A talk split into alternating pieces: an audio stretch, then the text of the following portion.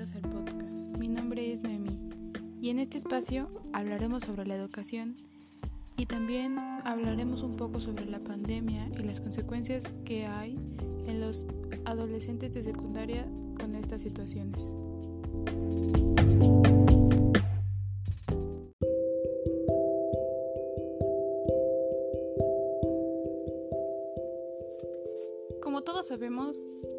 Casi un año con la nueva modalidad de aprendizaje y esto trajo grandes cambios para todos. Ya no solo los alumnos tienen que aprender nuevas cosas, la sociedad como tal tiene que aprender nuevas herramientas tecnológicas para poder afrontar este desafío. Existen muchos ámbitos sociales que han sido afectados bajo esta, esta pandemia, como tal es el económico, los políticos, las, los problemas educacionales y pues a continuación hablaremos sobre estos.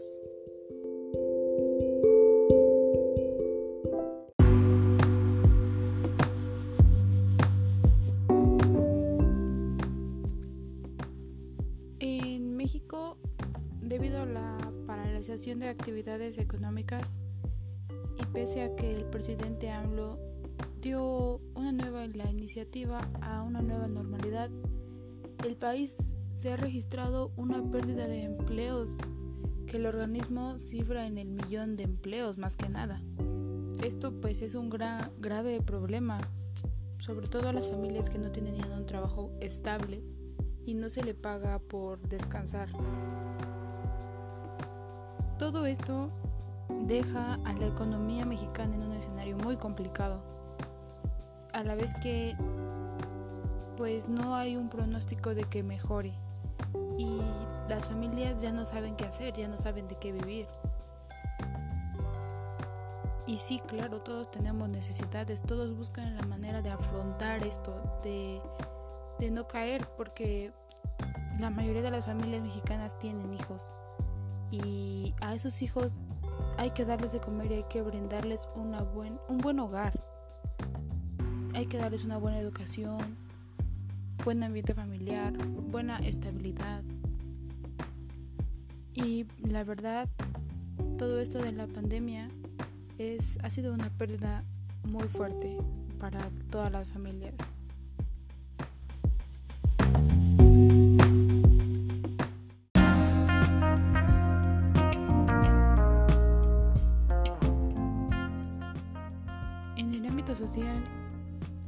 Debemos pues retomar lo de la situación en el aprendizaje. Existieron muchos cambios, tales como cómo poder aprender sobre las herramientas tecnológicas, saber más sobre el mundo del Internet. Se cifra que existió una gran cantidad de desesperación de niños hasta personas de la tercera edad,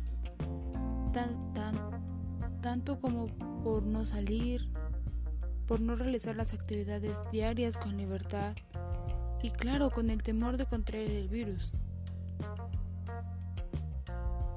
Un porcentaje de los niños a la fecha están desesperados porque les aburre la nueva modalidad, conocidos como aprende en casa.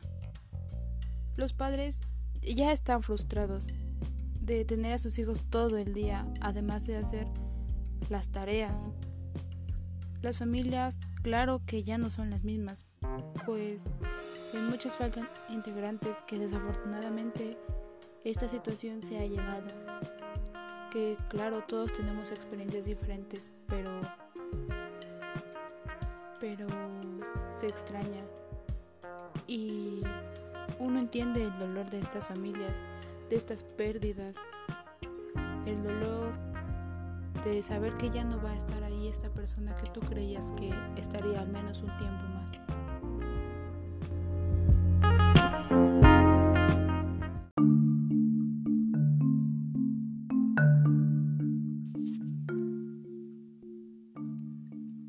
Dentro de lo político, pues pues ya, ya sabemos que nos tardaremos algunos meses más en regresar a la normalidad, si es que la podemos llamar así, puesto que todo va a ser bajo medidas sanitarias. Y bueno, en lo político sabemos que hace falta un liderazgo para la reconstrucción.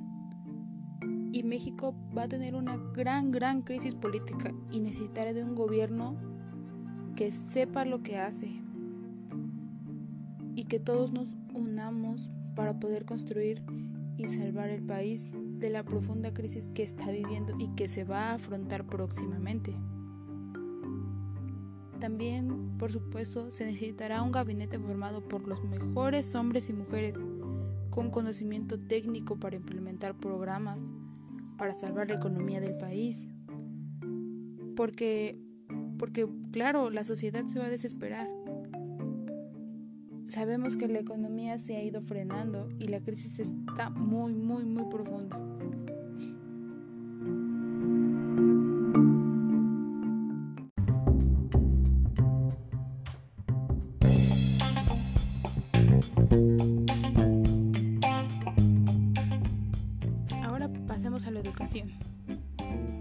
Sabemos que la educación tomó un giro inesperado. Ahora la principal herramienta es la tecnología. Las empresas que se dedican, se dedican a, a distribuir electrodomésticos como FAMSA, Electra, líneas incluso telefónicas, tuvieron grandes ganancias pues ahora el material es necesario.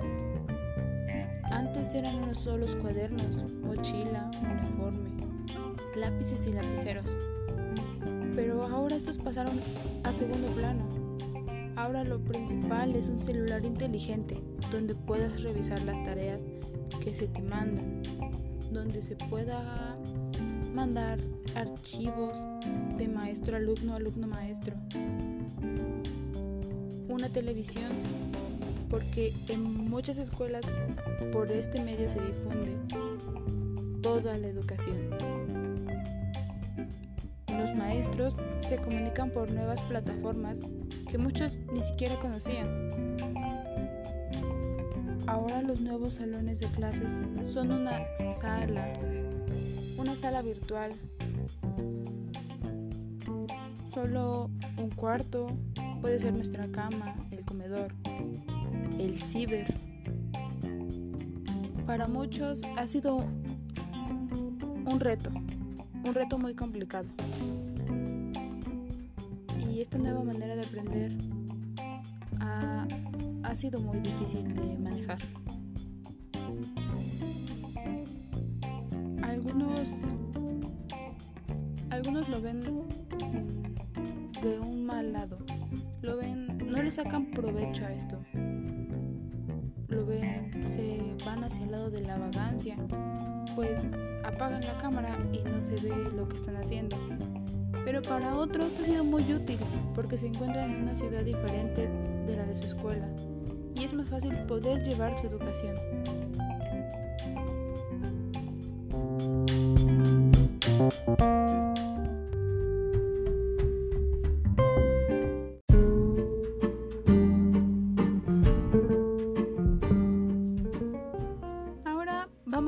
Poco sobre algunas escuelas secundarias en diferentes lugares del país.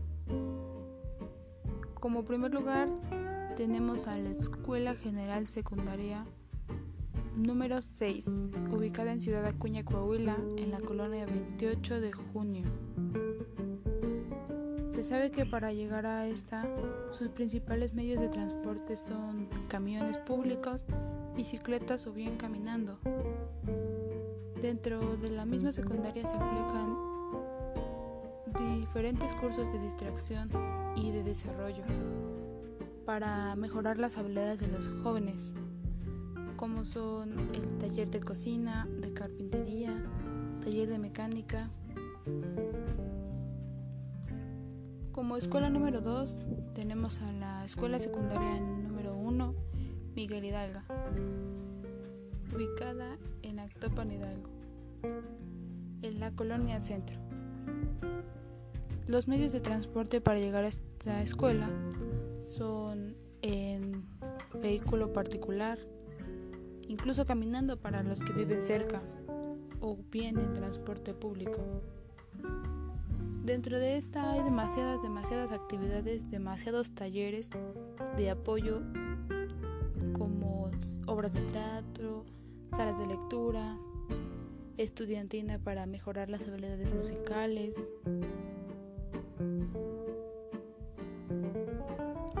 Como escuela número 3 tenemos a la Escuela Secundaria Federal Ramón M. Rosales, ubicada en el Arenal Hidalgo. Esta escuela es un poco diferente ya que la principal ruta es de Actopan al Arenal, que es donde se encuentra la secundaria. Se le dice la micro y este es el único transporte de la secundaria. Esta es una combi que sale a las 6.30 am. Salen dos. La parada es en la conocida Cima de Actopan y por la tarde sale a las 2 pm de la secundaria y llega al mismo lugar. Es la única ruta que hay en esta secundaria, ya que es el único camión que tiene acceso a la escuela. Los medios de comunicación con los que cuenta el municipio son señal de Telcel, internet, pero únicamente los cibers, ya que en este lugar no existe una muy buena economía de, las familias. Hoy en día sí, la mayoría de la población cuenta con un móvil, una computadora. Y eso la verdad es de mucho, mucho, muy gran apoyo para los alumnos. Esta escuela cuenta con talleres como son estructuras metálicas, carpintería, dibujo arquitectónico, informática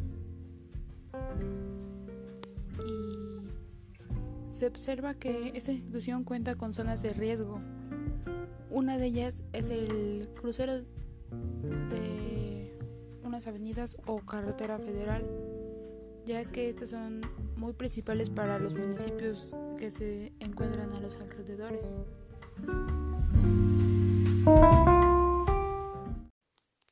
Este crucero se localiza a fácil unas cuatro cuadras de la secundaria y es necesario que los alumnos crucen para poder tomar los medios de transporte público. Otra zona de riesgo es que en la parte trasera de la secundaria es un acantilado de desperdicio del mismo municipio dentro en el cual se pueden encontrar llantas quemadas, demasiada contaminación de basura, vidrios, y la gente acostumbra a asistir ahí a quemar su basura, y esto genera una gran contaminación en, en el aire para los alumnos. Varios alumnos reportan a veces dolor de cabeza durante las clases, puesto que el humo afecta Existe una, una barra, barra de acero para proteger la escuela, pero eso no detiene nada y no hay protección o algo que impida que las personas hagan eso.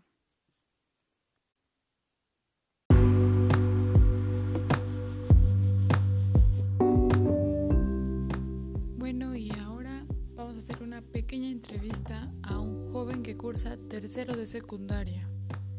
Prestemos atención en sus respuestas, puesto que nos darán un punto de vista diferente de lo que hemos venido hablando en cuanto a lo, a lo educacional.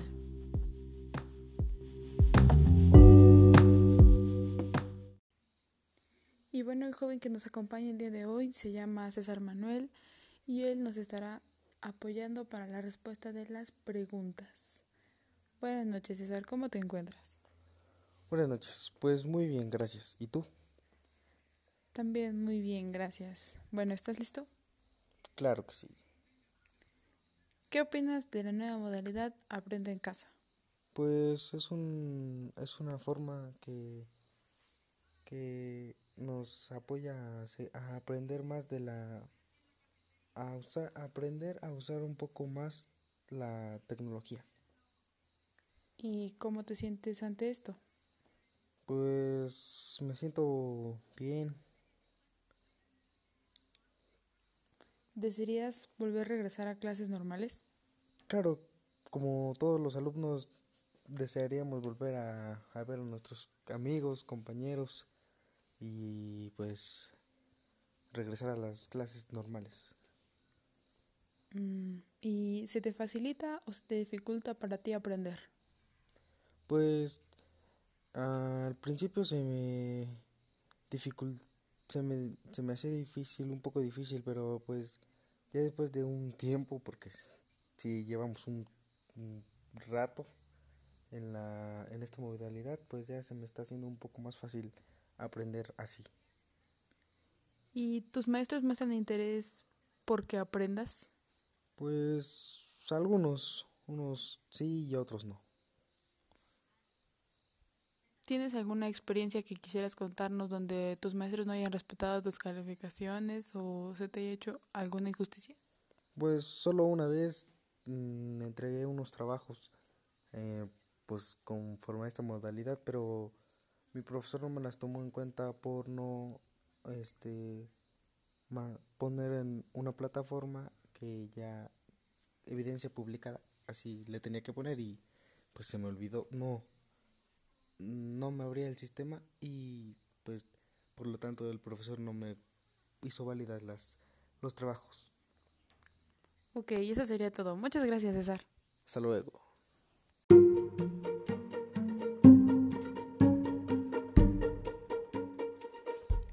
Bueno, pues esa fue la entrevista que tuvimos la oportunidad, la oportunidad de realizar. Pues claro, claro, los alumnos se ven afectados por este y por muchos más problemas a los que se enfrentan para poder llevar a cabo la educación desde casa, ya que pues hay bastantes factores para distraer y claro, todos estamos expuestos. Y existen muchos impedimentos a veces para poder tomar las clases en línea para usar la computadora correctamente, para hacer las tareas. La verdad es que muchos alumnos no cuentan con esos elementos que hoy en día son fundamentales. Y por otro lado, fuera del ámbito académico, en esta cuarentena, también se han podido desarrollar muchas más cosas como lo son descubrir tus talentos, tus habilidades, conocer tus virtudes, pasar mucho más tiempo en familia. Estas cosas fortalecen mucho el hogar, ya que pues anteriormente no se podían hacer no se podían realizar varias de estas actividades, por lo mismo de que no había tiempo para llevarlas a cabo. Y hoy una de las cosas positivas de esta pandemia y cuarentena es que existe la posibilidad de hacer una unión más fuerte dentro de la familia. Y bueno, esto ha sido todo en este episodio piloto de nuestro podcast. Espero nos sigan escuchando más adelante. Hasta luego.